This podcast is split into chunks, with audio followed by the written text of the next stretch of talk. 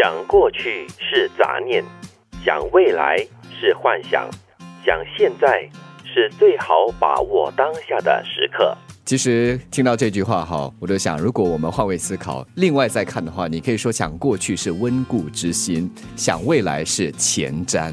嗯，所以看你要怎么看了。不过我觉得想过去呢，真的比较多是杂念，因为人哈常常会想着过去的，比如说你讲过去的好的话呢，你会活在过去的风光美好愉悦当中。嗯，你想过去的不好的话呢，你会被过去的那种伤痛牵绊，所以你就因为这些杂念，你没有办法向前。而且想过去，很多时候你都会沉溺在那些伤痛的情绪里面，然后你就无法自拔。但是我觉得。这个德明所说的温故知新是比较正面的、比较积极的一个。你要鼓励我嘛？我难得正面的哦，是。所以你现在都活得很正面的。你刚才提到一点很重要，沉溺。对，你是怎么想？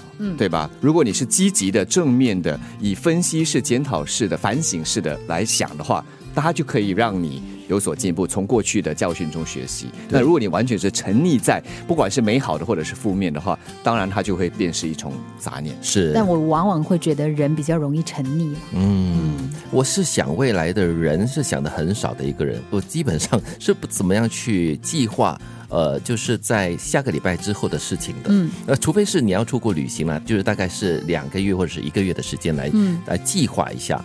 嗯，那我觉得这句话讲的很对啊，想未来是一种幻想。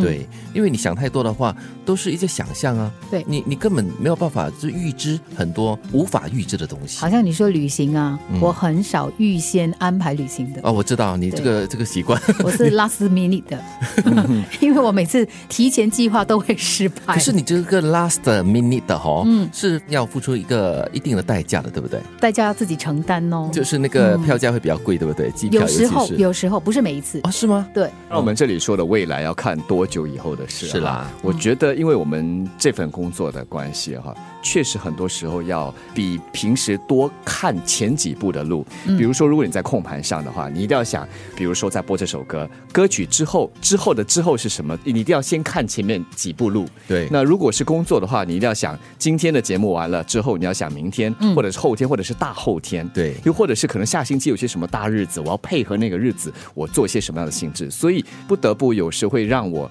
呃，在生活中也会多往前看几步，不是很远，不过就多几步路而已。虽然我是一个不计划的人，但是我最近接触一些很成功的人士，嗯，我发现哈，人生不要以为说计划是幻想。真的有一些人，他们真的是知道自己想要什么。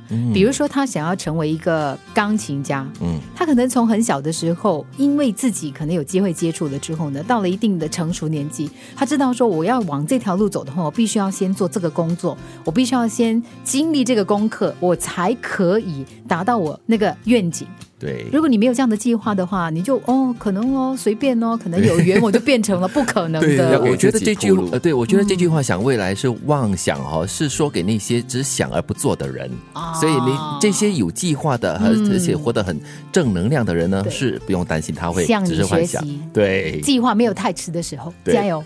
想过去是杂念，想未来是幻想，想现在。是最好把握当下的时刻。